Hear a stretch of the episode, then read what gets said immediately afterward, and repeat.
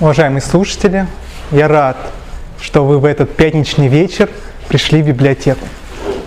Вы могли выбрать э, в кафе сходить с учителями, в театр, например, э, вместо лекции. Но вы пришли послушать о идеях Камю и о бунте. Еще меня радует, что вы пришли поговорить о бунте в библиотеку, а не на Красную площадь. Было бы не очень классно. И эта лекция будет пронизана идеями Альбера Камю. И казалось бы, в эпоху пандемии лучше бы было взять его книгу, которая сейчас пользуется популярностью, это «Чума», и через призму этой книги посмотреть на то, что происходит в нашем мире. Но чума, ковид, как и любая болезнь, она топчется на месте. Мы не можем ее контролировать. Она приходит, когда хочет, и уходит, когда сама захочет. И актуальность этой темы, она циклична. То она появляется, то пропадает. А вот актуальность бунта – мне кажется, не пропадет еще очень большое количество времени. И вряд ли мы доживем до того, что актуальность бунта пропадет. И кто же такой этот человек, который бунтует? Кто человек, кто бунтующий человек? Камю говорит, это человек, который говорит нет. Но своим отрицанием он не отрекается. Первым же своим действием он говорит «да». То есть, говоря «нет», он говорит «да». Кому же он говорит «нет» и зачем? Здесь типичная ситуация господина и раба. Раб в какой-то момент начинает э, вставать против господина говорить ему нет. Он не может больше выполнять его э, приказания. Какая-то есть грань. И вот этим нет он очерчивает границы. Также э, второй момент. У него появляется смутная, смутная уверенность в том, что смутное убеждение даже в том, что он прав, что он может, он может сказать нет. И вот это начинается, вот здесь начинается странность. Что такое смутное убеждение? Вот чтобы определить э, слово смутное, можно воспользоваться таким методом, определить его через антоним. Э, поднимите руку, кто может сказать э, антоним на слово смутный. Да, пожалуйста.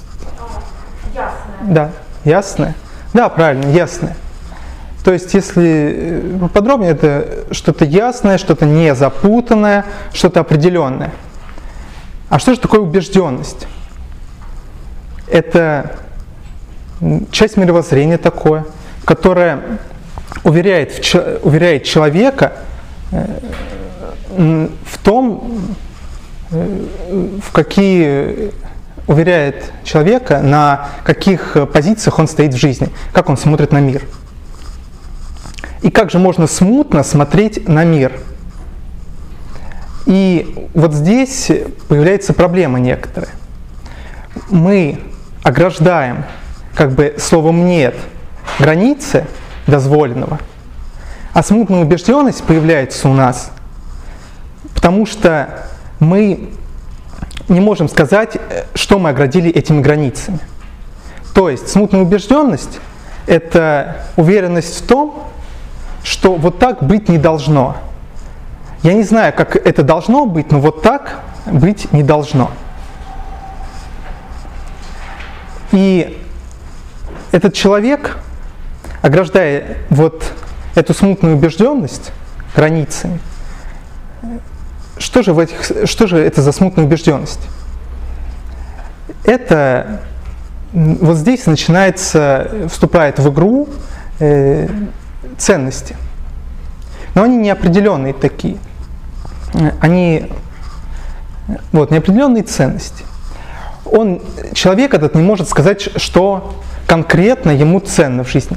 Вообще это достаточно э, тяжелая работа сказать, как, на каких ценностях, э, какие ценности у вас в жизни, какие приоритеты. Э, повседневно мы этим не занимаемся. И получается, вот эти скрытые ценности э, играют э, в, нашей, в жизни бунтаря роль. Он, получается, стоит на этих ценностях, он опирается на них. И откуда же они появляются? Э, он же не может просто в момент, что у него появились какие-то ценности, хотя и какие-то смутные. Нам в этом помогает культура.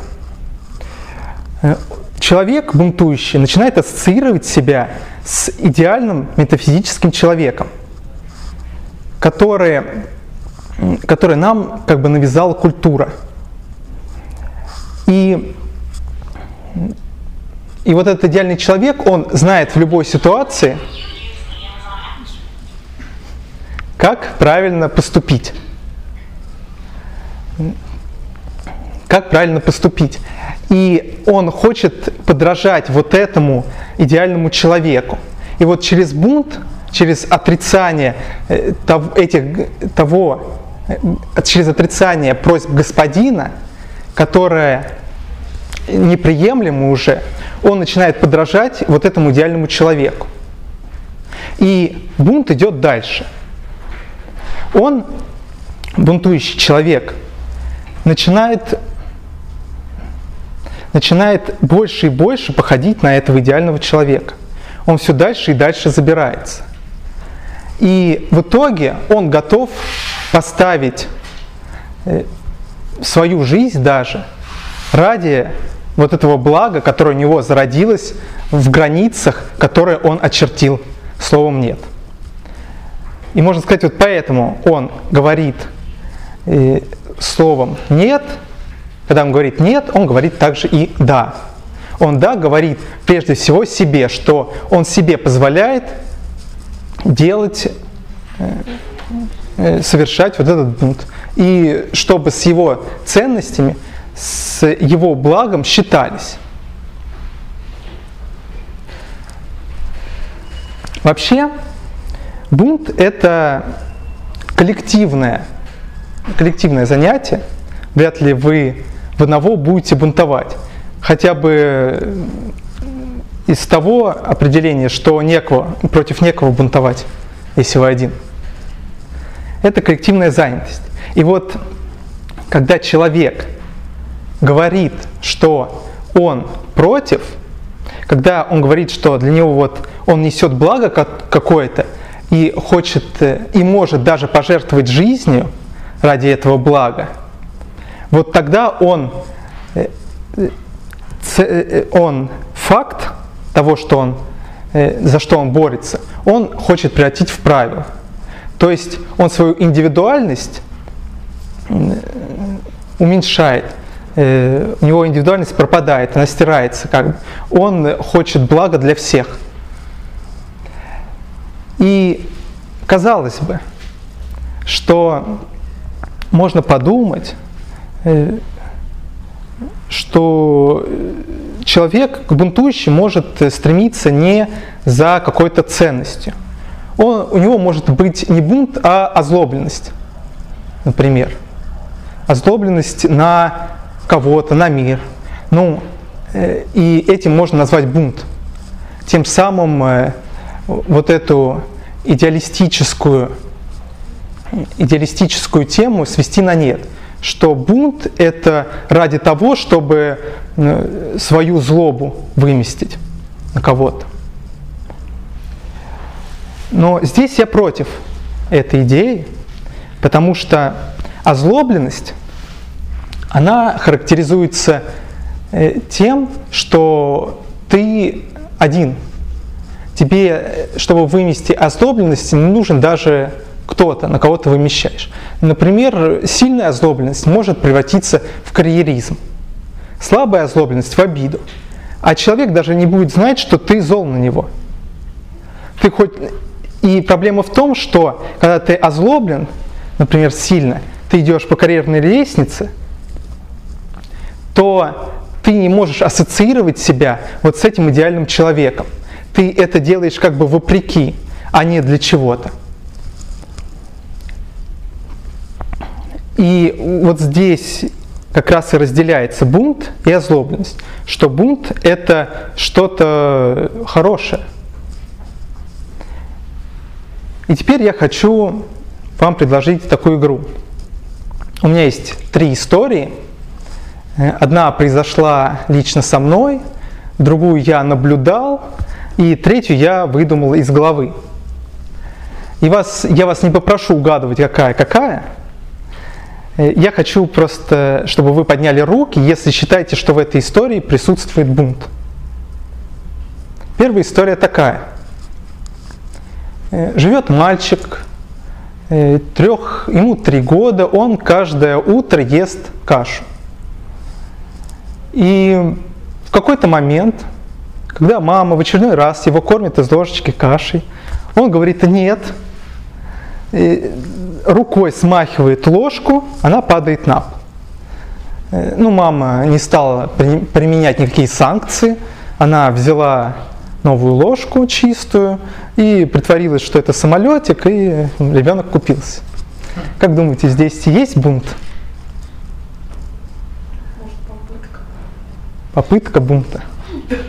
Которую загасили. Хорошо. Практически никто не видит здесь бунта. Второй случай. Мужчина на метро ВДНХ входит э, без маски, проходит турникет. И его встречает контролер, э, он его пытается фотографировать, чтобы отмазок никаких не было. Э, мужчина укрывает лицо вот так, поворачивается. Она говорит, у вас административное нарушение – э, дайте ваш паспорт. Он говорит, нет. Пытается надеть маску, у него не получается почему-то. Он махает рукой, оббегает контролера и убегает вниз. Э, как думаете, здесь есть элемент бунта? Мне кажется, да, это как в первом случае. Ну, и как некое нет, ну да, есть. А кто еще так считает? Поднимите руку. Раз, два, три. Три человека считают, что здесь бунт. Отлично, по нарастающей идем. И третья история. Э, юноша, 19 э, лет, посмотрел э, фильм, в который снял временный гражданин Германии про метафизического премьер-министра, про его доходы. И он понял, что государство его обманывает. Именно. Я, я потом расскажу. И он говорит, нет, меня обманывают, я против, хочу знать ответы. И идет э, на площадь в центре города. И 4 часа ходит еще с 20 тысячами людей и скандирует э, лозунги. Э, как вы думаете, здесь есть бунт? Поднимите руку, кто считает, что да.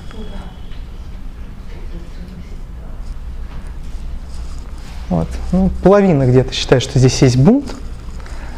Э, у меня не будет правильного ответа. Я думаю, вам из лекции должно быть понятно. Но я хочу вот этот третий случай по, разобрать поподробнее с точки зрения идей Камю. Почему здесь есть бунт? Кому считает, что, э, мы не, что человек бунтующий протестует не только против э, того, против посягательства на э, его жизнь, против угнетения, но также и против лжи. То есть уже подходит. Также бунт это что-то коллективное. Вышли 20 тысяч человек, это коллективный случай, я считаю, Э, мне кажется, мало кто будет с этим спорить. И тоже подходит под критерии бунтующего человека, бунта.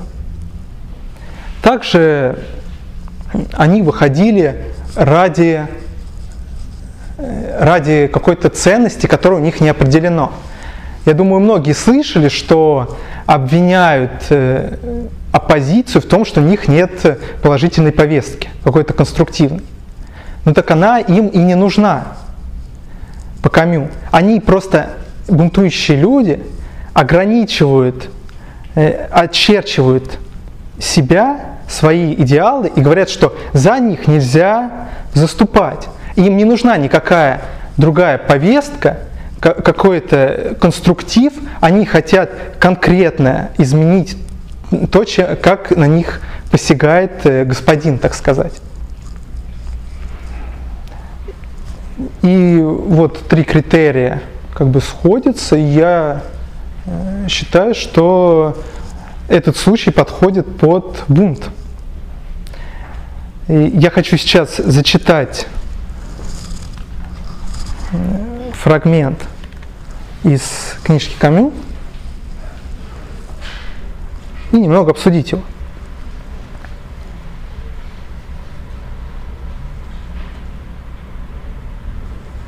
Для того, чтобы жить, человек должен бунтовать. Но его бунт не должен нарушать границы, открытые бунтарем в, сам, в самом себе, границы, за которыми люди, объединившись, начинают свое подлинное бытие. О чем это?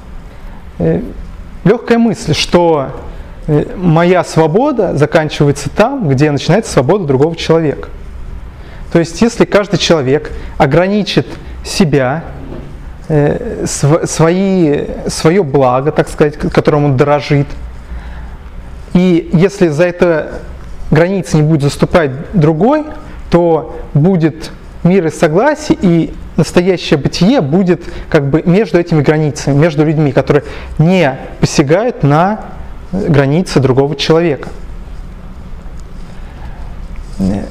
Также стоит отметить, как э, сейчас э, хочу вспомнить э, немецкого философа Макса Шеллера, он говорил, что бунт возможен только, э, только в западной традиции. Почему он так говорил? Бунт вообще представляется возможным, когда у нас есть некое маленькое различие между э, угнетаемым и тем, кто угнетает. Если это различие очень большое, то есть прям раб-господин, раб не знает другой жизни, он не изучал культуры, он не читал про этот идеал человека, которому как раз должен соответствовать бунтующий человек. И бунт не может происходить. Также, если у нас равное общество, то не, не, против, нет того, против кого совершать бунт. Никто тебя не угнетает. У всех как бы есть границы, э, которые они очертили, и никто не заступает за них. А вот именно в обществе, где э, сущее не сходится с должным, где нам говорят про свободу, э, про идеалы человека, каким он должен быть, а мы выходим на улицу в действительность попадаем, и мы этого не видим, вот тогда как раз и происходит этот диссонанс, и происходит бунт. Но есть проблема. Очень уж много слов хорошего про бунтарей. Как будто они такие идеальные, за справедливость и так далее. А как же обстоят дела у господ? Э, вообще-то они тоже Э, не занимаются только тем, что угнетают других. Они выстраивают свой порядок. На, на их взгляд, они считают, что этот порядок правильный. И им приходится тяжело. Люди начинают бунтовать и хотят разрушить то, что они строили несколько лет, а может быть и несколько веков. И они хотят, конечно, сохранить этот порядок. И вот проблема бунта в том, что это некий порыв такой. Некий порыв, который не может сохраняться достаточно долгий промежуток времени. Он, он в какой-то момент, вот это пламя, которое есть у бунтующего человека, оно начинает потухать. И вот э, задача э, господина переждать этот момент. Во-вторых, когда у нас э, есть не такое большое различие, не так сильно угнетают людей, их свободы, то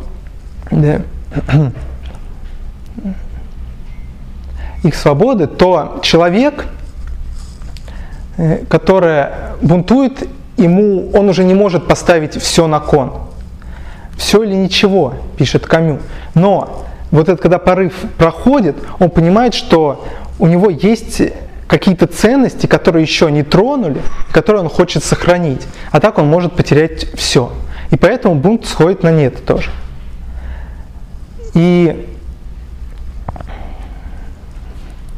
э, еще один момент, что, э, что господин э, господин может просто людей, у которых есть этот запал, э, отстранить от самого бунта. И люди, которые, у которых он не слишком этот запал э, горит, он сойдет на нет. И я сейчас рассказал, как подавить бунт. Дальше хочется закончить строками из, э, из книжки Камю как раз, которая говорит о коллективности и которая, которая предполагает то, что человеку свойственен бунт. В наших повседневных испытаниях бунт играет такую же роль, какую играет Кагита – в порядке мышления. Бунт – это первая очевидность. Но эта очевидность выводит индивида из его одиночества. Она является тем общим, что лежит в основе первой ценности для всех людей. Я, я бунтую, следовательно, мы существуем. А продолжит лекцию Тихон Спирин. Техническое да, средство без него я не справлюсь. Я все-таки на весь мир работаю. Не все сюда пришли.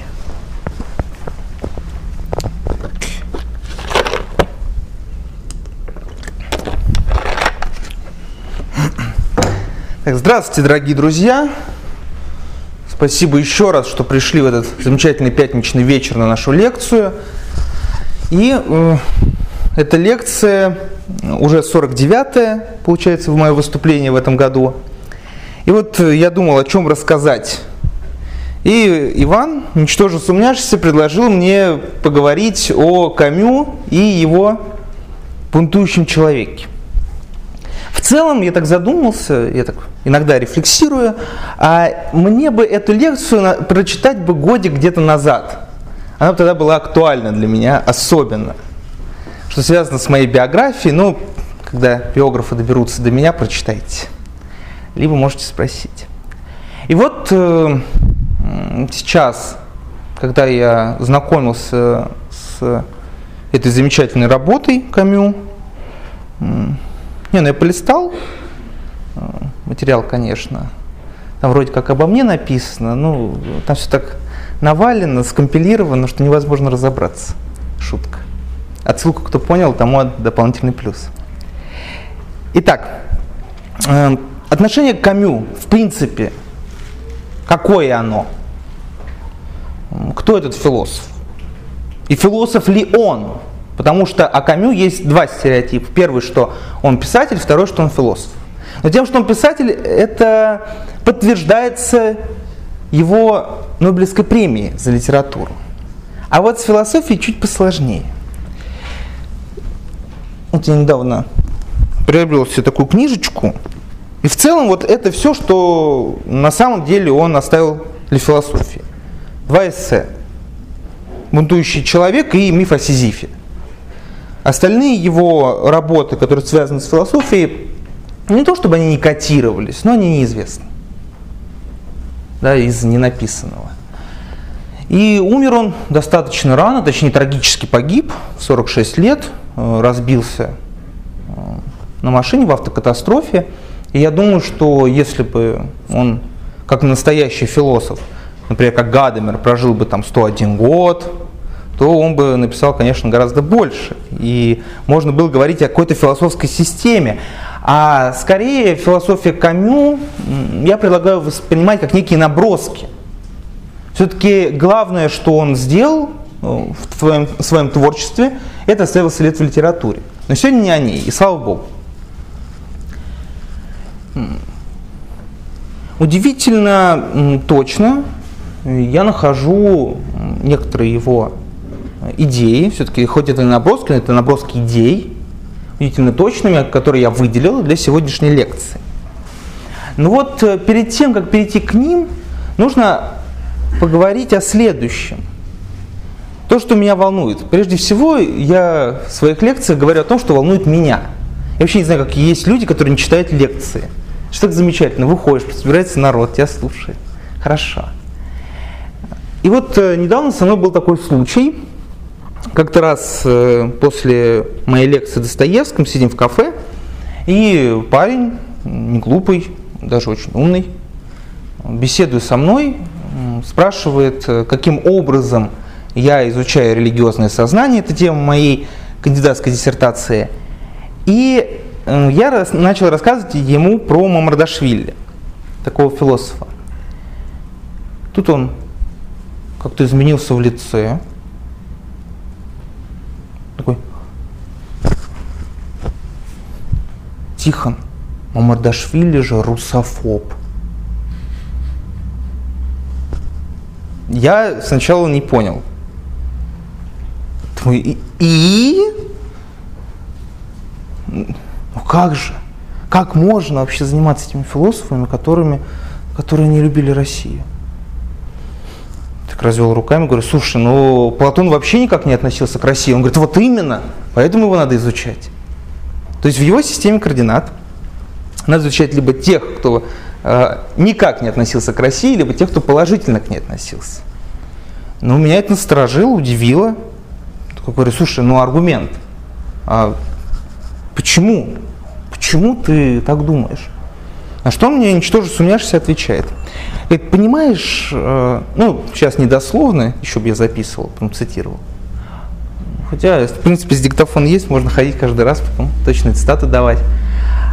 Он говорит такой, ну, понимаешь, вот когда мы изучаем какого-то философа, то мы м, вникаем и его способ философствования как бы примеряем на себя. Я такой, ну, ну и? Но если он был русофобом, то в тебя же войдет и вот эта вот мысль русофобская. Не, ну я все, я в таких случаях капитулирую обычно. Я говорю, вы слишком сильны, я сдаюсь. Я не готов. Но меня эта мысль, э, видите, раз я говорю, значит есть какой-то гештальт незакрытый. Попробуем его закрыть.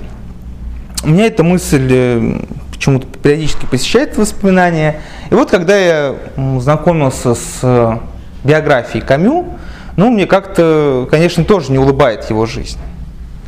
Даже более того скажу, ну ладно, бог с ним с идеологическим, но с какими-то ориентирами я тоже не согласен. Ну, например, э, довольно-таки много пил.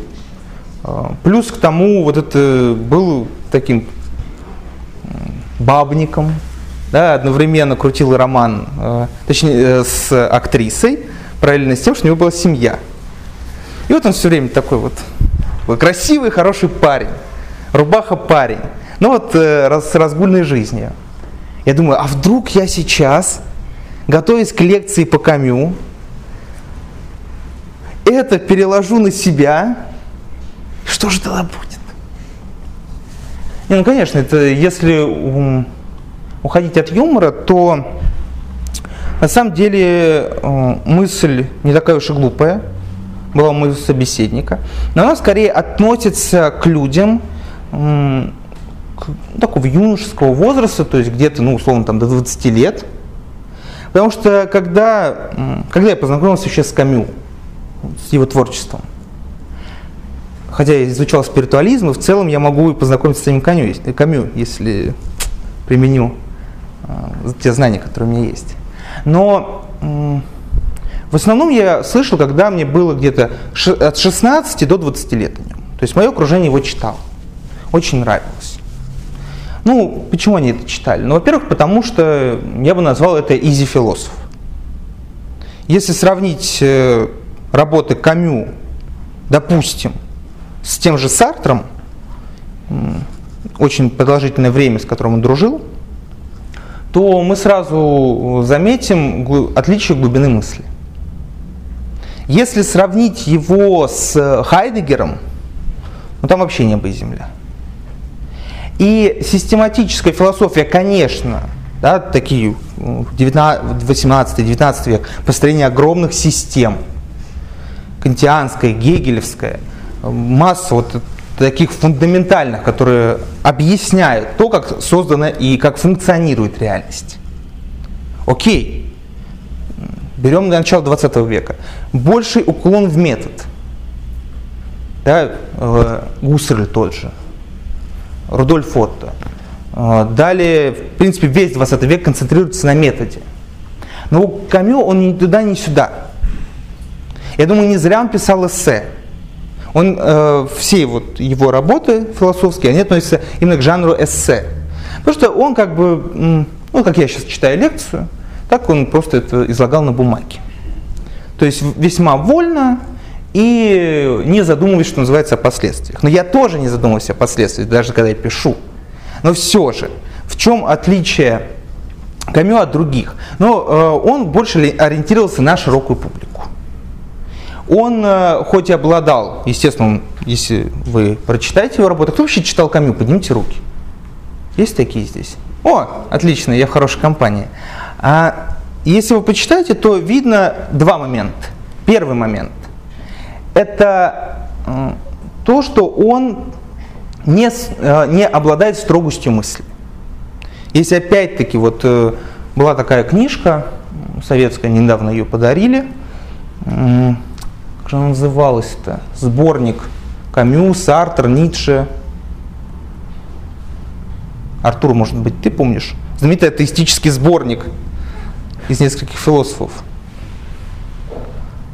А, «Сумерки богов». «Сумерки богов». А, была такая книжка э, с разными работами, да, Ницше, Камю, Сартер. И вот э, если там почитать сначала Камю, а потом после него Сартра, видно, как Сартр э, методично, логично объясняет свою позицию, чего не делает Камю. У него как бы более, я бы не сказал свободный, все-таки я придаю слово свободу гораздо больше смысла, чем просто расхолаженность какая-то. Но у него есть такая расхолаженность, я бы назвал, мысли. Э, то есть он, например, что вот я не очень люблю, дает тысячу определений вот бунтующему человеку. Он постоянно его определяет. Я люблю, когда все-таки либо ты дай одно определение в конечном итоге, либо как Мардашвили, не давай ни одного. Потихонечку как бы очерчивай свои мысли. Это первое замечание. А второе замечание – это слишком мало своих идей. Он, анализируя бунтующего человека в истории – а, с метафизической, исторической, с точки зрения искусства, да, вот три аспекта, он слишком много ссылается. То есть он себя ограждает массой философов, массой деятелей искусств, но он не делает э, того, что делает философа философом. Он не э, продвигает свою мысль. Ну, как, например, да, упомянутый например, сегодня Хайдегер, или моя такая вот любовь философская, одна из, да, я любвеобильный в плане философов, а, и в следующем году по этому философу планирую прочитать курс, это Киркегор. Если, например, откроете «Страх и трепет», там почти нет ссылок. Это очень важно, это определяющее. А в 20 веке, к сожалению, это не только страсть э, в России, которая сейчас есть, из которой я сталкивался, это просто ужасно, когда тебе просят постоянно давать эти ссылки. Ну сколько можно? Вот э, я когда писал свою магистрскую диссертацию, то там для меня был какой-то ужас, когда все это доходило до 10-20 ссылок на страницу. То есть э, умудрялись вот на все сослаться, надо на каждое слово подтвердить. А почему вы так думаете? Откуда это идет? Ну, в России, по крайней мере, это идет от плохого преподавания и плохой гуманитарной части философской науки э, в СССР. То есть вот эта вот любовь к тому, чтобы ссылаться, ссылаться, ссылаться, она зародилась там и продолжается до сих пор. И, в принципе, это не только для России относится. Ну, современный такой философ Оскар Бренефье, э, он умудрился защитить докторскую диссертацию, не сославшись ни на кого. Вот это для меня настолько героический поступок, вот это бунт против системы. Да? Сейчас мы медленно подходим к философии Камю. Я не знаю, каким образом он это сделал, но он это сделал. Это просто великолепно, когда ты занимаешься мышлением.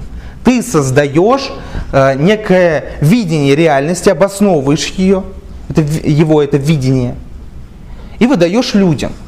Они постоянно ссылаешься. Ну вот чего нет у Камю. У Камю очень много ссылок. То есть ну, у него нет там подстрочных ссылок, да, как у нас принято еще бы по ГОСТу сделал но очень-очень много он ссылается на разных философов. Это бросается в глаза и это навевает некую скуку. Ну вот, э, что сделал, да, я так его ругаю сейчас, да, а, подводя вас к мысли, что все-таки это философствующий писатель, а не философ. Но э, что он сделал такого, что его помнят до сих пор? Что он сделал такого, что оставил след не только э, в литературе, но и в философии? Но прежде всего он поставил э, и представил свой главный вопрос философии. В философии есть такая вот, э, такой прикол. Э, кто хочет э, оставить свой, свой след в истории, пожалуйста, придумайте главный вопрос философии. И напишите об этом. А, вот Камю придумал. Я думаю, что это хороший вопрос. Это вопрос лучше, чем вопрос э, Энгельса. Потому что Энгельс да, говорил про отношение э, идеального и материального, про отношение бытия э, и мышления. И оттуда пошло вот это вечное деление идеалиста, материалиста, от чего, в принципе, сейчас уже все современные философы отказались от этого деления. Ну, такое школярское несколько. Но э, Камю ставит тот главный вопрос, с которым я согласен. Тот вопрос, который заставляет наконец, подумать о человеке. Тот вопрос, который позволяет э, запуститься мышление. Вопрос следующий. Стоит ли жизнь того, чтобы ее прожить? Прежде всего, это вопрос к человеку. И прежде всего, этот вопрос относится к каждому человеку. Вот это важно.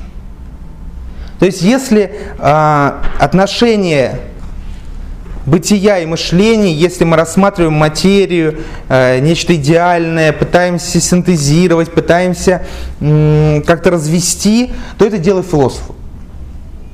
Но если мы используем главный вопрос философии как вопрос Камю, стоит ли жизнь того, чтобы ее прожить, это вопрос определенно каждому человеку. Этот вопрос который... О, у нас получилась рекламка двух компаний, которые воду продает. Этот вопрос позволяет нам, а, наконец, запустить свое мышление. И вот что, какие идеи я взял у Камю, какие идеи я вычленил из его работы «Бунтующий человек», которые, думаю, а, позволяют как раз запуститься этому самому мышлению – ведь мышление, и я вижу, что здесь не так много людей, которые знакомы с моими лекциями, и поэтому я иногда повторяюсь, а иногда приходится даже повторяться, когда сидит вся аудитория, знакомая с, с тем, что ты говорил, потому что люди умеют забывать, за что им не спасибо. И вот э, мышление это не всякое эм, не всякий процесс сознания. Мышление – это не э, то, чем мы занимаемся каждый день. Я не согласен с э, вот этими научным несколько таким подходом э, к мышлению. Мне ближе, естественно, философский. В чем заключается философский подход к мышлению? Если, естественно, можно дать разные определения мышлению, но э, какое определение, я думаю, лучше всего подходит? Мышление – это такой процесс, целью которого является создание идеи или нахождение идеи, которой не было в твоем опыте. Ну, скорее, слово создание. Во все остальное время, да, и здесь я ссылаюсь на Андрея Ивановича Макарова, мы думаем. Ду, процесс думания – это как бы постоянное поглощение и использование э, той информации, э, которая э, явилась, например, в книгах, да, в фильмах. Там уже кто-то за нас помыслил и ну, изложил это в той или иной форме и дал это нам. То есть мы не выполняем никакой работы. А мышление оно связано прежде всего с такой работой, с напряжением. Когда я, наконец, не ищу в каком-нибудь пацанском паблике, что было актуально лет 5-10 назад, э, хорошую цитату, которая объяснит мою экзистенцию. А когда я, наконец, беру э, хоть какой-то вопрос из своей жизни и рассматриваю его самостоятельно. Но как? Естественно, э, нужно, нужны инструменты для рассматривания. Не подходит, допустим, вот как у нас любят вот рефлексию воспринимать э, как, например, самобичевание. Или вот это обдумывание ситуации, прокручивание его в голове. Это не относится к мышлению, потому что мышление предполагает метод. Да, а там уж выбирайте. Их масса. Герменевтика, сократический диалог, диалектика, феноменология. Их масса. Но метод позволяет нам прийти к строгости мысли и, наконец, решить, тогда я сделал правильно или нет. И вот Камю, возвращаясь да, к нему, все-таки лекция не обо мне, а о нем. А, слушайте, кстати, у нас была такая идея, и я думаю, мы ее реализуем. А, есть современные философы, которые уже как бы, являются значимыми. И вот мы хотим одного выбрать какого-нибудь современного философа и пригласить его к нам прочитать лекцию о своей философии. Я думаю, это круто будет, если философ читает о своей философии самостоятельно. Так вот, а, и как раз Камю вот этим вопросом заставляет нас а, сделать первый шаг к мышлению. Да, второй шаг – это выбрать метод и начать его использовать. Ну что же там с бунтом? А, как э, в той рекламе с выборов «А что Титов?» А что там с бунтом? У Камю, я не зря говорил о сознании сейчас, о мышлении, а, у Камю есть такая идея в бунтующем человеке, что а, с бунтом у человека как бы рождается сознание. Если быть точным – да, чтобы потом мне не тыкали, что я, как всегда, что-то сам придумал и выдал это за другого философа. Он говорит, что сознание возникает вместе с бунтом. Почему? Я задаю ему вопрос. Дорогой Альбер, которого я, ничтоже сумняшися, всю жизнь называл Альбертом. И я даже, когда писал анонс, назвал его Альбертом. Потом, я что-то, когда готовился к лекции, думаю, он Альбер же. Дорогой Альбер, почему возникает сознание именно вместе с бунтом? Что там такое происходит? Здесь нам поможет э, следующее размышление. Когда мы э, смотрим на бунтующего человека с точки зрения Камю, мы видим следующее, о чем прекрасно рассказал Иван, что этот человек, который, наконец, говорит кому-то или чему-то нет – но а, Камю еще да, добавляет, что этот человек в этот момент и говорит «да». Одновременно «да» и «нет». Что это за «да» и «нет»?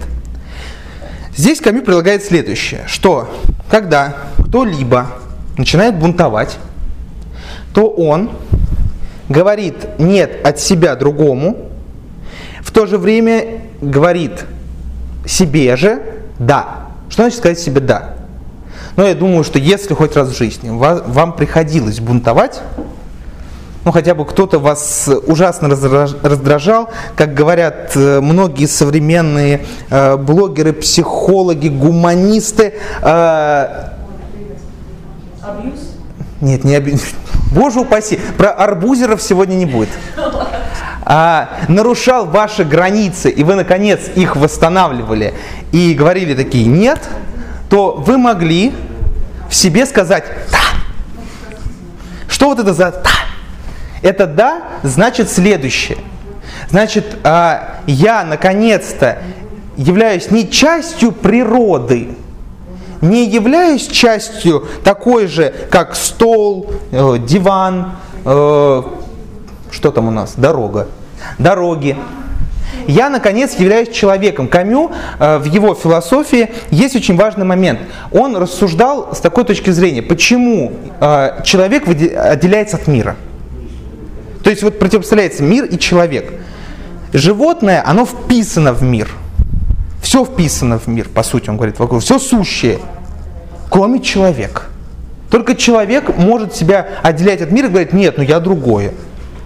Нет, ну у меня есть мышление. Нет, я знаю, что добро и зло. Когда тигр э, хватает кого-либо и начинает его грызть, ну кого он там может схватить? Антилопу. Антилопу. Ну, давай с человеком, с человеком чуть позже. Антилопу то он не думает над тем, а какой поступок я совершаю, а что я сейчас делаю. Недавно э, был такой случай, я, правда, увидел в ТикТоке, потом я проверил, я нашел эту новость. Какой-то чудак, фермер, э, где-то в стране, где водятся бегемоты, они же гипопотамы, не знаю, слышали вы эту историю, нет, умудрился э, взять себе маленького гипопотамчика, вырастить его, и вот он ходил с ним купаться. Но в какой-то момент этому фермеру надоело э, просто ходить, потому что у него такая речная корова рядом. И он на него стал залазить и ездить на нем к реке, где он с ним купался. Что сделал этот бегемот в конечном итоге? Он его убил. И понимаете, а бегемот в тот момент не бунтовал. Он не думал, да коли, на мне будут ездить. Хватит с меня этого, загрызу. Он не думал о том, э, что это его друг, что он его вырастил. Ой, вот, вот у меня есть э, много друзей, которые любят животных. Не, я тоже люблю, но я люблю определенных животных. Я люблю котов только. Это принципиальная позиция. А у меня есть друзья, которые обожают собак. Ну, я не разделяю их э, любви, потому что все-таки э, собака, она как-то ближе вот к тем животным, которые могут тебя вот в какой-то момент решить, что ты не, не друг. Даже чихахуа. Я не хочу остаться без пальца. Итак, то есть там нет бунта, потому что, ну как минимум, он не может это артикулировать, он не может это произнести, он не может об этом сказать. Но человек может об этом говорить, он может об этом свидетельствовать. Прежде всего, потому что у него есть язык. И язык не как орган, а как система знаков, которая может э, общаться, которая он может объяснять себе мир. В принципе, как э, да, начиная с ранних отцов церкви и заканчивая Вингенштейном, э, была в философии такая мысль, что давайте говорить не о словах, а о том, что они означают. Слова описывают реальность. Мы видим реальность через язык, прежде всего. И вот что и человек из-за языка, прежде всего, который запускает мышление, те категории, в которых я мыслю, были эксперименты, кто пытался мыслить без языка, спойлер, ничего не вышло. А человек начинает отделять себя от мира. Потому что у меня есть язык, у остальных нет. У меня есть мышление, у остального нет. И вот когда он себя отделяет от этого мира, он не может же от него куда-то уйти. Он остается в этом мире. И, следовательно, он начинает размышлять, слушайте, а какие вообще основания это жить? Какие у меня реально есть основания? Вот этот вопрос Камил задает. И а, почему именно в бунтующем человеке возникает это самое сознание? Возникает оно прежде всего потому, что а, когда я говорю чему-то нет, я наконец расчерчиваю границы и отделяю себя от других. А когда я себя отделяю от других, эти другие относятся к миру. И я в этот момент отделяю себя от мира. Кто я такой? Сознание начинает работать, начинает работать мысль. Почему она работает? Потому что есть вопрос. Я, например, ну, условно, э, там, допустим, работаю я где-нибудь, э, назовите любое место, пожалуйста, вот какое-нибудь. Психоневрологический диспансер. Я там реально работаю, давайте без э, реальностей. Библиотека. А? Библиотека. Вот я работаю в библиотеке. И, допустим, я, кстати, тоже работал в библиотеке какое-то время. Сплошные попадания в мою биографию. А, и вот э, там заведующий библиотеки решает, что помимо моих там прямых обязанностей библиотекаря, я должен, допустим, э, мыть полы и давайте немножко абсурда добавим, и получать каждый день пинок под зад. И вот как бы все нормально. И он мне это все объясняет. Говорит, ты понимаешь, вот как бы это надо. Как бы, понимаешь, ты, а ты за что стимулирующий получаешь выплаты, а? А за что премии тебе выписывают? Вот, вот будь добр, эти деньги отрабатывай пинком и мытьем полов. В итоге я говорю, нет, хватит с меня этого. И, естественно, он как бы мне отвечает на это. А что тебе не устраивает? Да, мы все-таки сейчас э, не при рабовладельческом строе, и он не может меня просто так зарезать, ему нужны какие-то основания. И то он-то даже не зарежет. И вот этот человек, и вот в этот момент человек э, наконец запускает свое мышление и начинает работать сознание вообще него. Потому что он э, начинает думать, а действительно, а что не так? Ну, получаю я там, ну, мой, что мне сложно, что ли? Но он понимает, что нет. Я каждый день в течение 10 этих последних лет мыл эти полы. Меня уже достал этот, там, не знаю, третий кафель справа, потому что он никогда не отмывался, и все время там какая-то жвачка была. Э, что же мне не нравилось? Он начинает концептуализировать, что мне конкретно не нравится, что у меня ущемляется. И когда вот этот процесс запускается, тогда запускается то, что мы называем сознанием. Оно начинает работать на полную. Вот о чем Камил говорит. Более того, Камю идет дальше и говорит, смотрите, а, тот, кто бунтует, он требует признания. И он требует признания не какого-то особенного, нового, а он требует признания себя как такового, в том, что внутри меня уже есть. Что это значит? Ну, он требует некого равенства. Он требует того, чтобы признали, что вот, э, конечно, там, ты начальник, я подчиненный, ты господин, я раб, но я такой же человек, как ты. Пусть и в социальной системе мы находимся на разных позициях.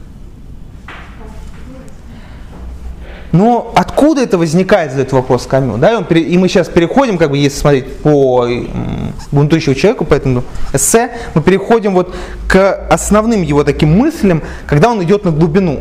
То есть вот там, если будете читать, в первой главе он дает условно общий такой обзор своей теории. А, опять-таки, вот тот минус, что он начинает ссылаться там, на, Шель, на Шеллера, на Ницше, на кучу других ребят. Но э, если это расчищать и смотреть на его мысль, он начинает углублять. И он э, начинает давать виды. То есть э, он сначала определил, и вот это верно было сделано, родовое понятие бунта, а потом начал определять виды бунта. И он выделил три вида. Метафизический бунт, исторический бунт и бунт в искусстве. И рассмотрел их. Какая же у него мысль, да, далее идет? Что же он, он ставит вопрос.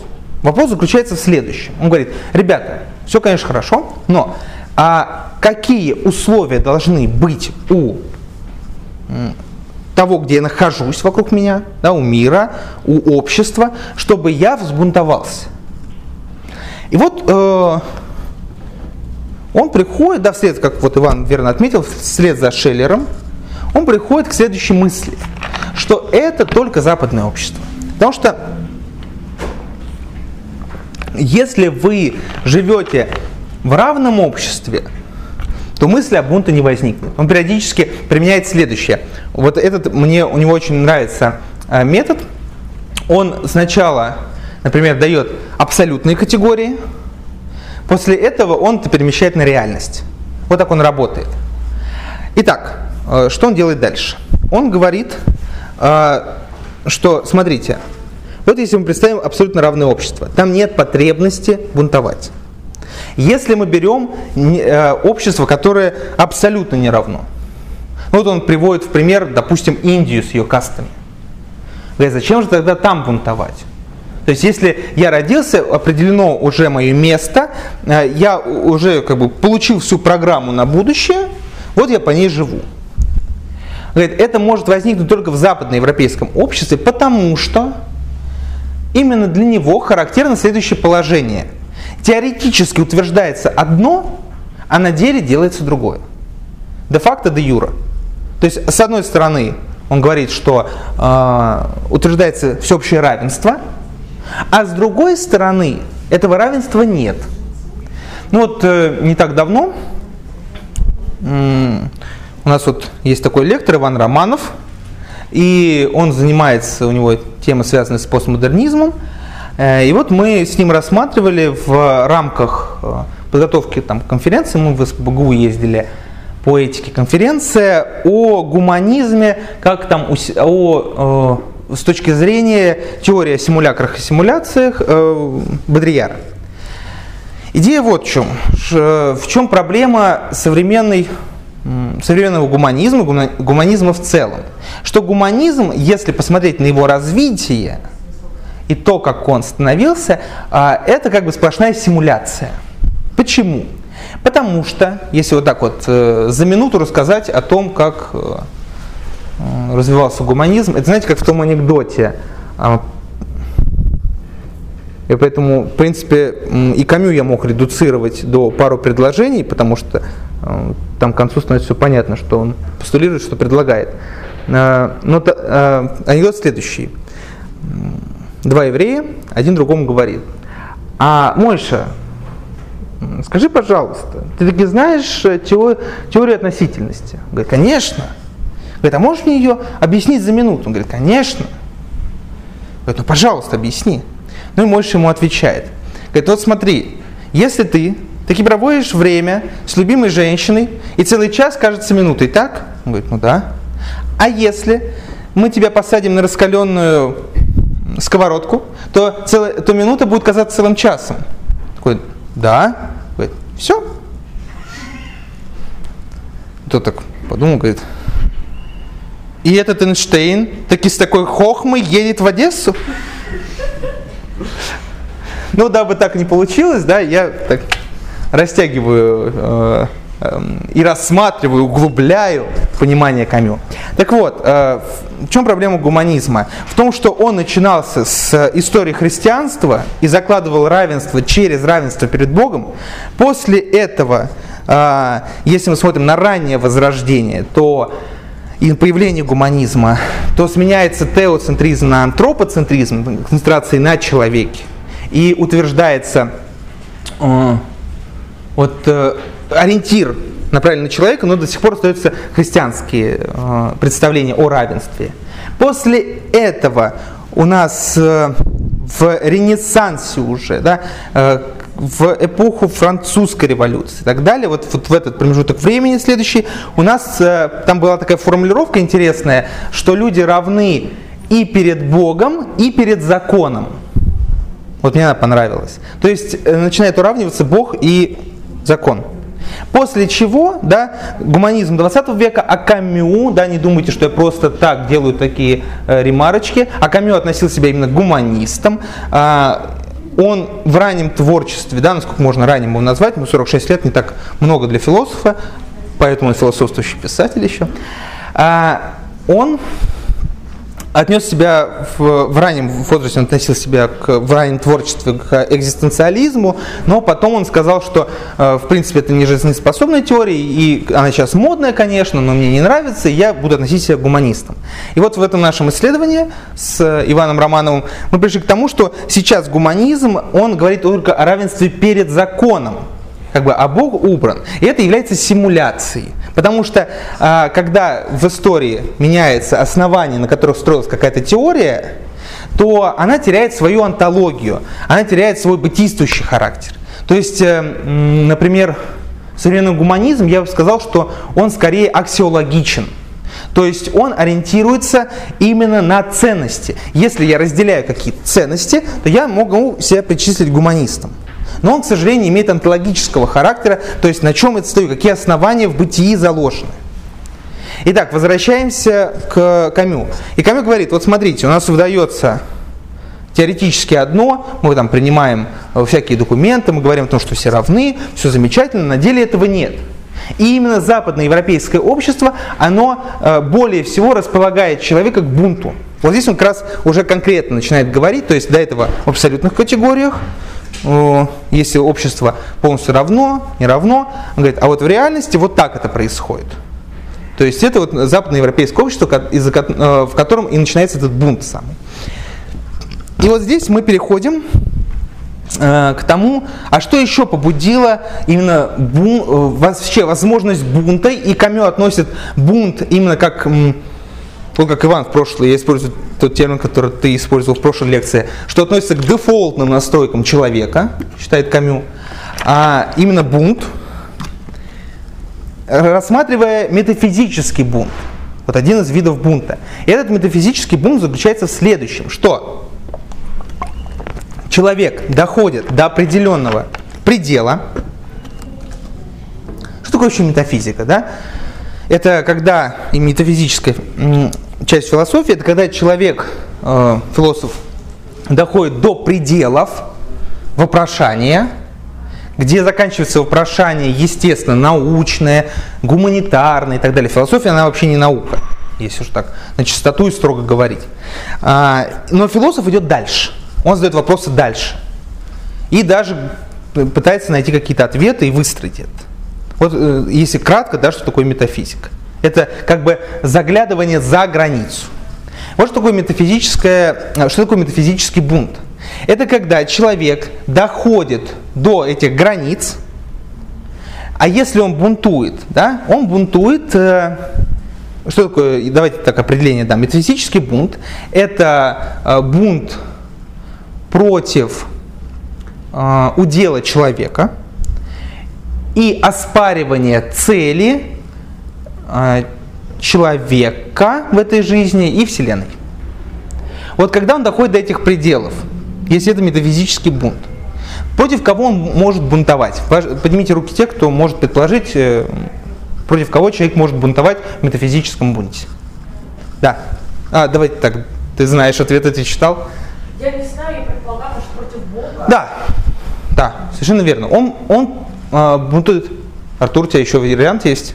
Против природы человека. Против природы человека. Ну вот э, Камю говорит именно... Да. Но можно еще так сказать против смерти. Против смерти. Ну вот, э, Камю, как бы, если мы ему предложили эти варианты, он бы выбрал первично для рассмотрения против Бога. Почему он выбирает так? Потому что, рассматривая историю бунта, и он уходит в своем рассмотрении э, в анализ древнегреческого периода. Он говорит, и первый бунтарь по это Прометей. А, он сравнивает, чем отличался древнегреческий человек и его мышлением. Ну, то, что там корни философии, он туда и уходит, где мог реально бунт появиться. То есть даже анализ мифов и так далее. То есть что это за культура такая. И он э, выявляет следующее, э, что мы сейчас не будем все этапы рассматривать, два этапа основных рассмотрим, где возможен бунт и нет. Он говорит, в Древней Греции бунт как таковой э, был невозможен метафизически. А вот именно христианство породило вот этот метафизический бунт что он называет. Почему? Потому что э, если рассматривать э, смерть э, и, Артур, твой вариант, природы человека, да, то смерть и природа человека обычно относятся к такому понятию, как судьба. То есть, когда, э, когда э, и на, как и куда заведет человека. И вот он через, выбирая критерием судьбу, говорит, ну смотрите, если мы смотрим на Древнюю Грецию, то там э, есть следующие моменты. Первое, что судьба вообще-то, она была не подчинена никому. Вот что самое интересное, что тот же Зевс, да, по крайней мере по Элиаде, э, по, если будете читать Мирчи Илиады, историю религии и религиозных идей, э, то он там описывает, что в Древней Греции судьба не подчинялась никому. Даже Зевс не мог никак на нее повлиять. Это первый момент. То есть эта идея была заложена мифологически у них. Второй момент, который он выделяет, что бунт против Бога это в, Древней Греции как бы часть карьерной лестницы. То есть, да, делились боги, полубоги, боги. Э, Бог, если там полубог или человек начинает... ну да, да, ну, полубоги, да, герои. А Если э, человек начинает бунтовать против Бога, то он скорее хочет просто занять его место.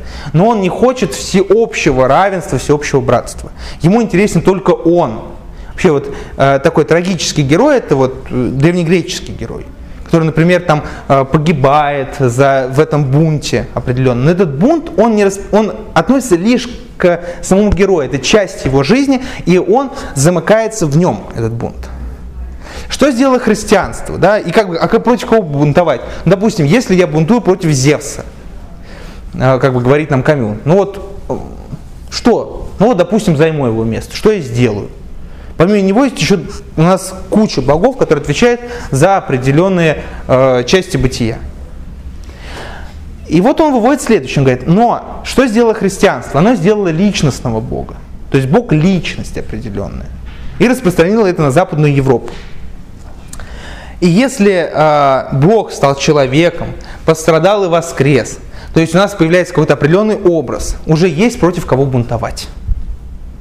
То есть есть очень четкий э, ориентир, с кем я буду сражаться. И поэтому э, Камю говорит, ребята, бунт, он м, в истории метафизический бунт, он не атеистичен, а он богохулен.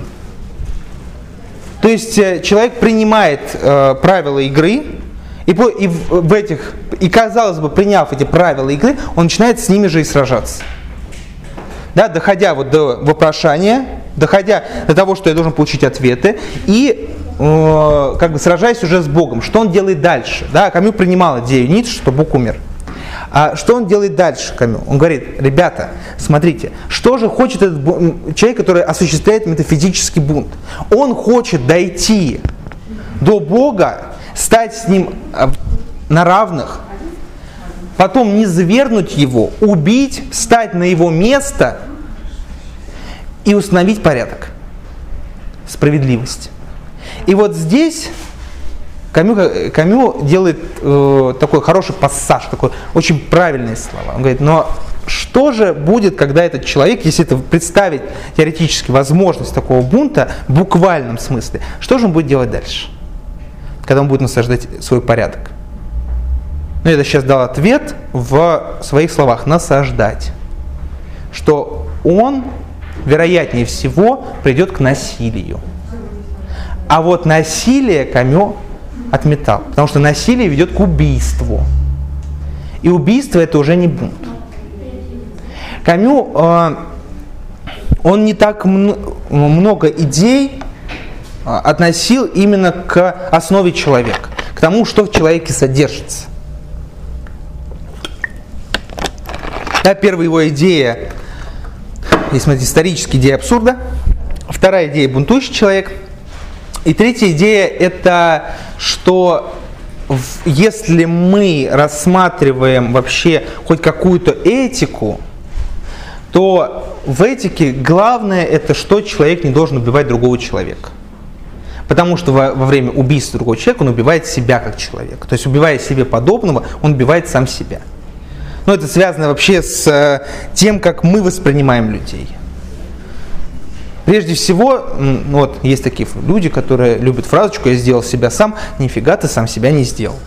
Нет таких людей, которые сделали бы себя сами. Потому что э, человек развивается, э, растет да, или угасает и познает себя только через другого. Вот эта идея античной философии, что только через другого можно себя познать. Э, я могу взглянуть на себя со стороны, только если я в диалоге научился с другим смотреть на, на что-то со стороны. На, на что-то, нет, на кого-то. И когда я начал анализировать, например, свои поступки, да, или чьи-то поступки вместе с другим человеком, я понимаю, как это может выглядеть. И тогда я уже могу э, применить вот этот модус, посмотреть на себя со стороны. Но это тяжело. Ну, это тяжело, но возможно. Да, сократический э, метод наши семинары, пишите мне, я всех приглашаю на свои семинары, э, все абсолютно бесплатно э, в интеллектуальных средах, да, пометочка такая. Э, вот мы занимаемся прежде диалогом, то есть познанием себя прежде всего, но через другого, потому что никак иначе. И вот его мысль движется в следующем направлении, что а, что же такое тогда этот бунт, если он влечет насилие, да, и прекращает быть бунтом? Он, он, когда переходит как продолжение метафизического бунта к историческому бунту, то он говорит о том, что, ребята, смотрите, а, бунт в истории реализуется за счет революций. Революции влекут к смерти. Смерть же это уничтожение человека. То есть, если ты бунтующий человек, который, как Иван правильно ответил, э, отметил по Камю, э, который прежде всего понимается как нечто коллективное, то ты уже не заботишься о себе, а заботишься о всеобщем благе. И как же так, что ты берешь и выделяешь каких-то людей, которых надо уничтожить? Как же так ты можешь себе позволить убить другого человека якобы за счастье других? И Камю признает только один вариант смерти человека, э, возможный, приемлемый. Это когда человек идет на смертную казнь, когда его будут казнить, зная, что после этой смертной казни ни одной смертной казни не будет. Когда э, человек, чуть снизив градус, готов отсидеть в тюрьме, зная, что после этого больше никто не будет э, получать пожизненный срок. То есть только вот в этом э, самоотречении бунтующего возможна смерть. И то его прежде всего. Но не другого. Если 100 человек. Не все, а 100 человек. Ну вот э, Камю говорит о том, что только один должен. Только один. Возможен только один. Ну, то есть если ему скажут, вот, отсиди, 100 человек ближайших не получится. Это не работает по Камю. Почему? А, с его точки зрения, как бы спасая в данной ситуации вот эти 100 человек, мы не меняем вообще ничего. То есть э, бунтарь, он за всеобщее благо, то есть за э, равенство, за справедливость. И если это справед... и в масштабах мира справедливость, э, если восторжествует хотя бы на основе 100 человек, то, то все остальные продолжат страдать. Если человек тоже когда-нибудь умрут, то будет следующее поколение, которое продолжит страдать. И он хочет именно идеологических изменений. Бунтарь по камю.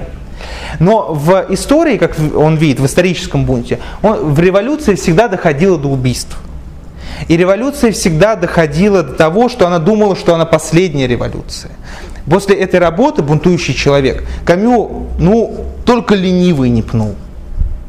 Там э, после этой работы бунтующий человек, он поссорился с Сартром. После этой работы на него накинулись и левые, и правые. Он просто получил такое море хейта в свою сторону.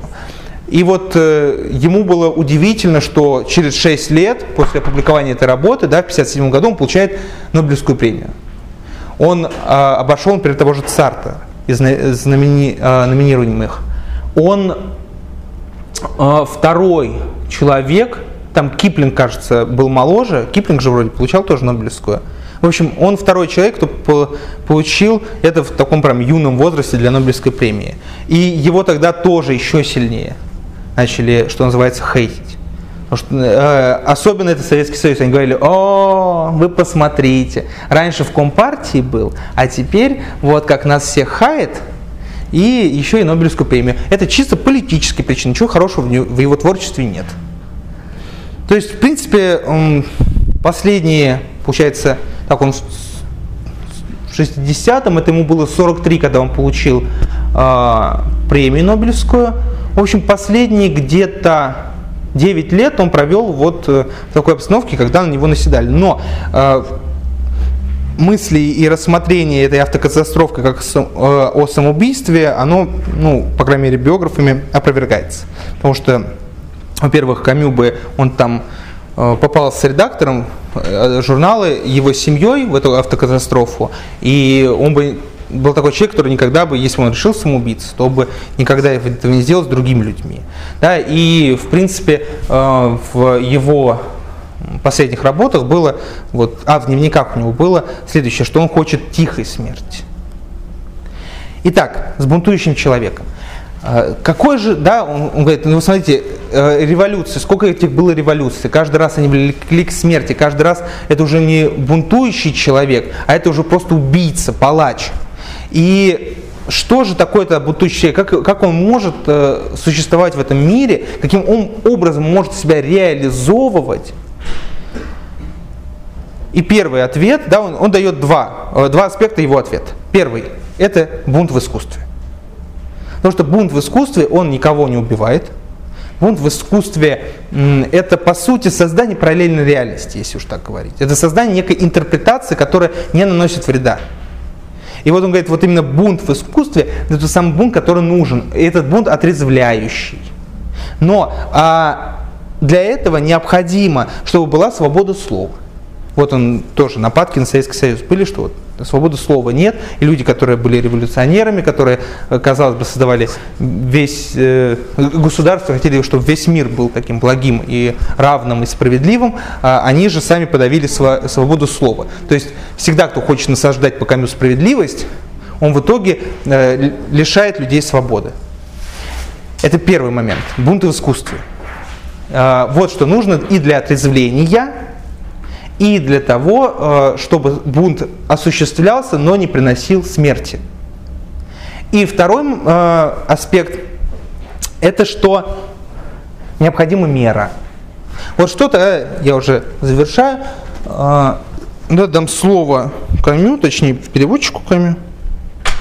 Так, сейчас. Что же такое мера по Камю? Мера не противоположность бунта. Именно бунт и есть мера. Именно бунт организует, защищает и воссоздает меру вопреки истории ее хаосу. Самая, самая природа этой ценности служит гарантией того, что она не может быть ничем иным, кроме надрыва. Мера, рожденная из бунта, может жить только бунтом. То есть бунт является этой мерой. Это когда э, с помощью нашего творчества мы можем выходить и дискутировать. Когда с помощью нашего творчества, э, любого творчества, да, в широком смысле, менять э, законодательство, допустим, в сторону э, более справедливого общества. Но это всегда мера. Если мы выходим и начинаем других людей уничтожать, это уже не бунт, это уже революция по Камю, а революция, она превращает человека уже в палача. Он начинает э, уничтожать эту справедливость. Так вот, задаю последний вопрос, который я обозначил в где? Правильно, в анонсе. В анонсе этой лекции. Э, Я, что такое хаос, космос и псевдопорядок? Э, Вот это такие концепты, которые я ввожу, в, рассматривая философию Камю. И э, космос в данном случае может быть только в случае, если осуществляется бунт в искусстве. Если есть свобода слова, следовательно, есть критика. Если эта критика работает, вот он бунт, который созидающий. Э, Хаос возникает тогда, когда бунт либо совершенно не реализуется в обществе, это первый момент, а, либо он уже был, и человек лишается свободы. Вот когда насаждается определенная точка зрения, только по которой мы можем идти. Только вот путь, проложенный в светлое будущее. Вот он там где-то, наверное. Ну, что такое псевдопорядок? Я не зря ввожу этот термин, да, и я думаю, что он уже понятен из моих рассуждений. А, Псевдопорядок – это как раз вот это уничтожение свободы. Когда человек уничтожает свободу и хочет э, за место Бога сделать мир справедливым, то вопрос, а какие у вас основания на эту справедливость? И почему ваша позиция является именно воплощением справедливости? Почему э, то, как вы представляете человека, должно именно это быть справедливым? И таким образом человек насаждает вот этот так называемый псевдопорядок. С одной стороны, у нас все замечательно, у нас все хорошо, мы э, обильно кушаем, 5 дней в неделю работаем, 2 дня в неделю мы ходим э, в кино и в культурные центры, и все у нас замечательно, но если это э, не наша добрая воля, это запрограммировано уже, то человек становится э, равным животным, он начинает впи, его как бы начинает вписывать в мир. Но по тому же Камю человек все равно всегда отделен от этого мира. И вот пока эта отделенность существует, человек и остается человеком. Спасибо. Итак, э, Иван, пожалуйста. Итак, э, у нас э, сейчас время вопросов. А сколько там времени вообще? Отлично, прям уложились. Итак, у нас время вопросов. Э, Артур, пожалуйста. Два вопроса, если можно. Да, давай. Во-первых, по Камю, если судить по его определению оно вот э, какое-то слишком размытое, слишком широкое. Любое установление границ, любое несогласие попадает под него, по сути. Да, то есть, э, когда вот хороший был пример с ребенком и с кашей, да, ну, в, скажем так, в словарном определении, я его не помню, конечно, может быть, даже не знаю, но там явно вот этот случай под бунт не попадает. Ну, вот только, может быть, как метафора какая-то. У меня ребенок бунтует, не хочет есть кашу. Но это же не бунт. Так, вопрос, Артур. Я комментарий уже пошел. Это, это проблематизация. То есть А. само определение, непонятно о чем речь. Да, о чем речь? Э, Это Да. как бы вот какой, что как бы пункт. И второе, э, тоже если судить, если я правильно понял, э, судить э, о том, что говорил Камю, он рассматривает бунт как нечто рациональное. То есть Мгм. человек, э, человек отрефлексировал свое бытие, Мгм. понял, что это бытие его не устраивает, э, ну и бунтует. Э, Так. По, по моему опыту все почти всегда наоборот. Мгм. Так, еще раз, первый вопрос определения бунта Да, по ну, Камю. политизация И- определения, есть я честно, ну, в неком смысле это критика, скорее. Мгм. или- Но я все равно отвечу. Да. Мгм. А второе, э, второе, э, это скорее вопрос, правильно ли я Ну, я понял, рациональная Да, часть. И э, как бы, э, то есть вот по моему опыту в среде, которые, в среде людей, которые действительно бунтуют, а я с такими знаком, ну вот, грубо говоря, на площади, Да, да. ну то, что называется бунтом, ну, в обычном понимании. Там ну, в лучшем случае 1% понимает, о чем, Мгм. о чем идет речь. Все остальное это массовка, которая Так. туда затянута как такой психической волной. Так, я понял. А. Вань, ты, Иван, извините, Иван Викторович. А, добрый день, всем добрый день, всем привет. А, итак, а, на какой вопрос э, хотите ответить из предложенных? Определение бунтующего человека по Камю или рациональное и иррациональное? Выбирайте. Хорошо, тогда я отвечу по бунтующим человеку. А, бунтующий человек по Камю. А, он а, не предполагает у него осознанности, он предполагает эту смутную осознанность.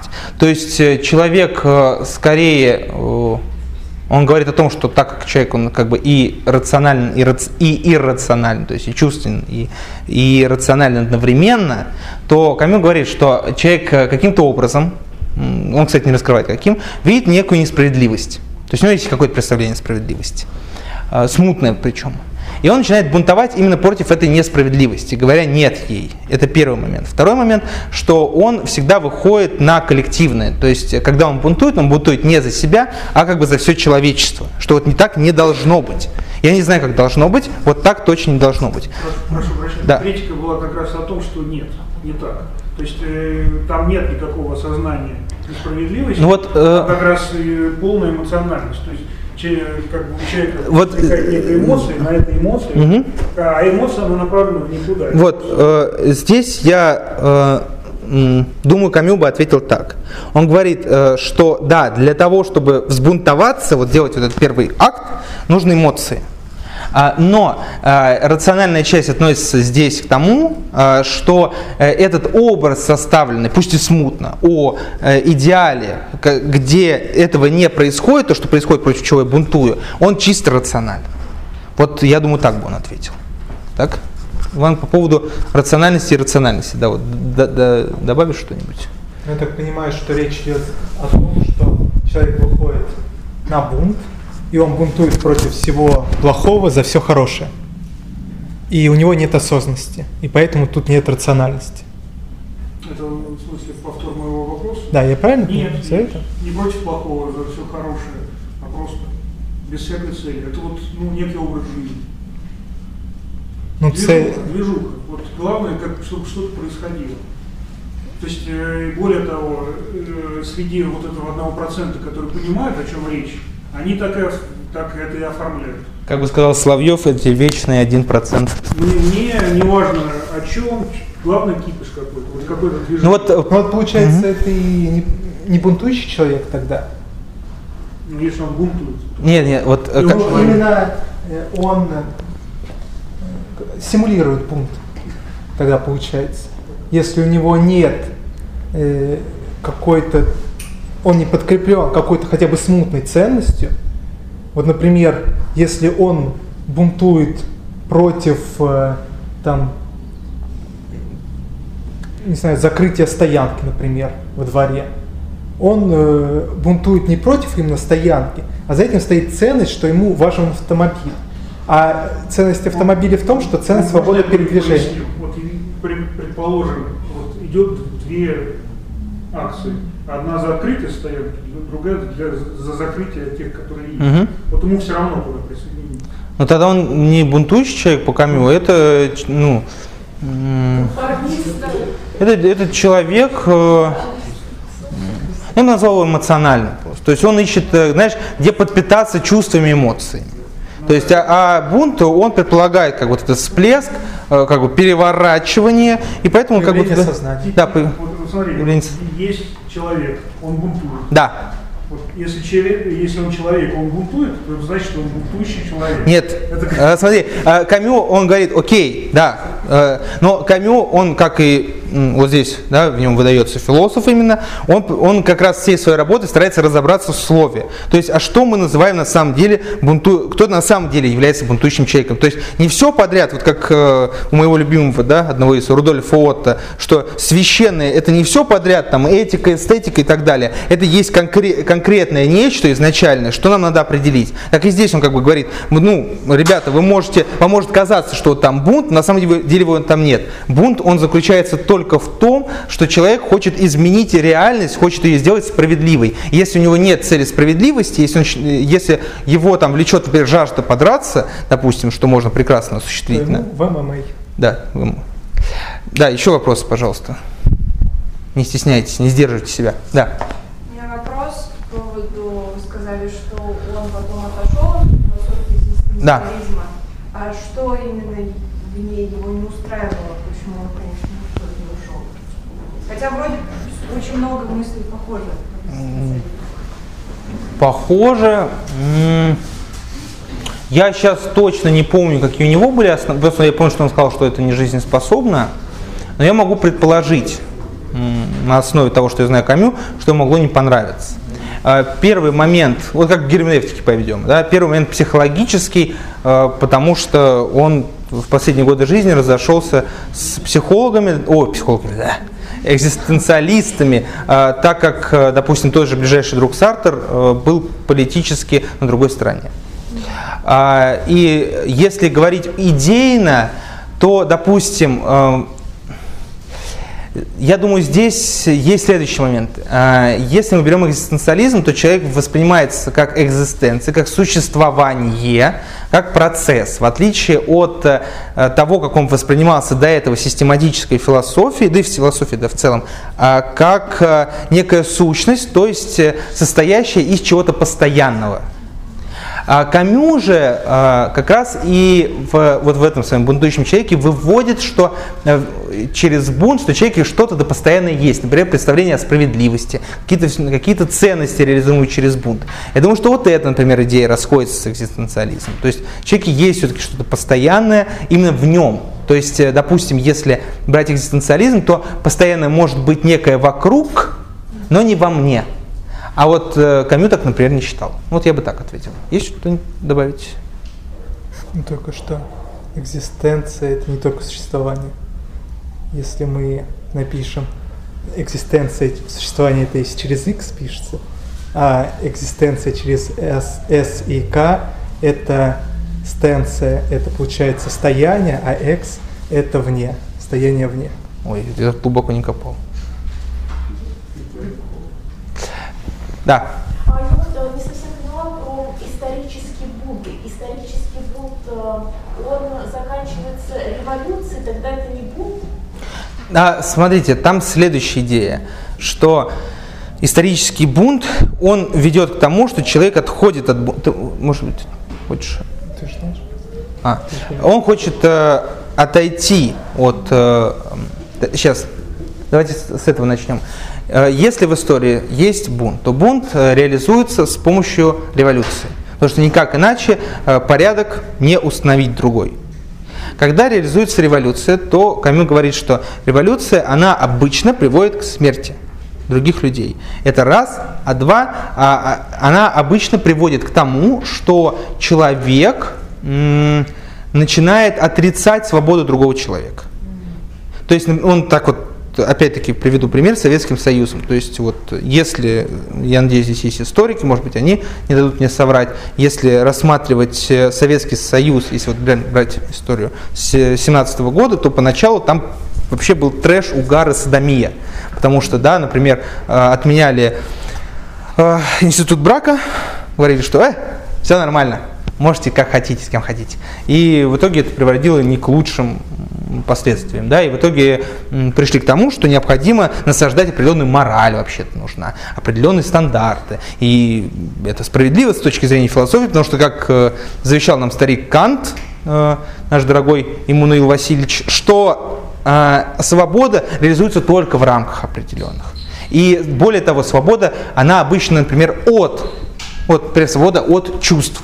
То есть не чувства мной управляют, да, допустим, вот захотел я там, вот на примере же этом, да, захотел я там э, в кавычках пережениться там с тысячу женщин, но я так не могу поступить, потому что у меня я реализую свою свободу, а свобода от чувств. Не чувства меня влекут в бордель, а я как бы отказываюсь от этих чувств и беру над ними верх. И так реализуется свобода. Вот, извиняюсь, извиняюсь, Да. перебила, то есть получается, ставя себе ценностей,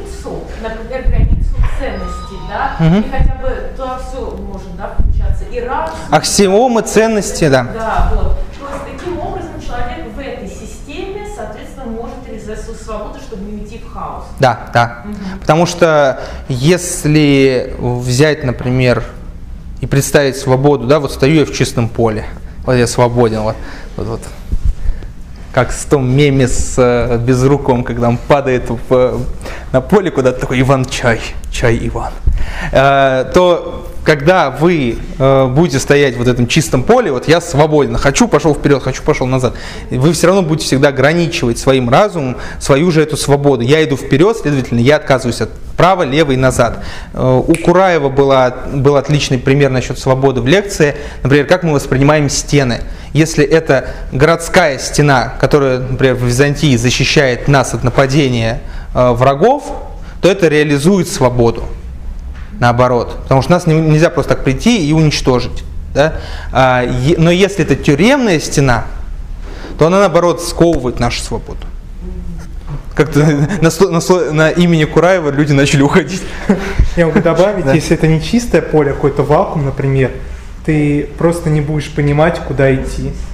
У тебя не будет никакой цели, и поэтому реализовать там свободу никак не получится.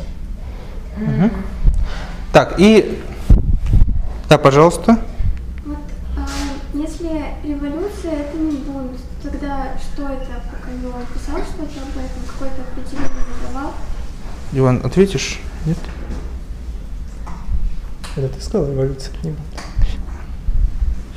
А, ре- революционер остается бунтарем до той поры, пока он не начинает э, убивать, это раз, а два, это ставить границы другим людям и ограничивать их, А, ну вот. э, э, точнее, закрепощать их свободу и любую реализацию. То есть говорит, когда дает он определенный алгоритм действий в жизни, и говорит, что только так и никак иначе. И вот когда лишается человек свободы по Камю, то вот в этот момент как раз революционер уже не бунтарь. И эм, он уже является, допустим, господином, и нужен э, другой революционер, который будет выступать вот против предыдущей революции. Ну, то есть бунт идет до той поры, пока вы не станете равны друг другу, с- ну, с господином. А дальше уже это революция, это не бунт. Да? А, Тоже опять просто уточняющий вопрос. То есть, получается, человек бунтующий, да, его характеризует то, что он может вербализовать свой бунт, да, соответственно, мыслить, да, и отделять себя. Потом второе, то, что он а, коллективно собирается с другими людьми, да, и третье это получается, я не помню. А третье это что было? Ну, Это ценностные ориентиры, получается, мгм. которые смутные достаточно, потому что э, человек не может их определить, бунтующий, точно, но он знает, э, как, как не должно быть, и этим он определ- определяет свои ценности. Ну, то есть идет от противного, по Да. сути. Спасибо. И по- э, да, и вот исторически, метафизически и в искусстве это как бы возможность э, точно определить. Но как бы по Камю, насколько я его понял, э, именно в искусстве это самый верный ход, потому что метафизически, исторически он проваливается обычно, так как свобода отвергается. Так, давайте еще один бомбический, самый э, замечательный, жесткий вопрос, и когда расходимся, давайте, кто может дать что-нибудь нам? Вопрос, комментарий, признание в любви. Да, пожалуйста, признание в любви. Все-таки человек знает, что не, ну, не должно быть. Ну, то есть, как он устанавливает эти моральные ценности, Мгм. если он только от противного идет. Ну, то есть, непонятно тогда, что стандартным является. Но получается, культура говорит человеку про то, как должен человек выглядеть, про какого-то идеального человека, про свободу его, про принципы, как он должен действовать. А действительность не сходится с этими стандартами. И поэтому он начинает быть против того, как на него производится посягательство такое. И он с какой-то э, стороной этого человека начинает ассоциировать себя. То есть есть все равно какой-то э, ориентир, с чем связывать себя. Вот поэтому говорят, что только в западных странах возможен бунт. Потому что если слишком сильно угнетают, то нет какого-то культурной оснастки, за что захватиться, где этот идеальный человек, с кем себя ассоциировать. Ну вот этот, э, да, я добавлю еще, что это то образ, да, пусть и смутный, э, он не зря смутным. Я вот думаю, что это очень хорошее слово подобрал. А, Потому что есть, э, ну, во-первых, образ этот культурно определен. Это первое. А, Так как человек, э, внимая в себя культуру, а, он также и внимая, э, внемлет определенным стандартам, это раз. Два, он э, воспринимает различные мифы.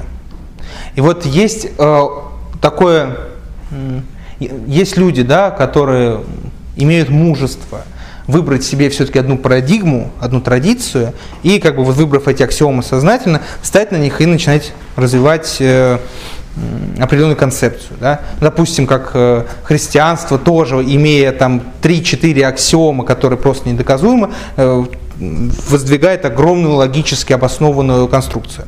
А, но, к сожалению или к счастью, большинство людей, и это, я думаю, можно видеть, они никогда не определяют себя как часть какой-то традиции.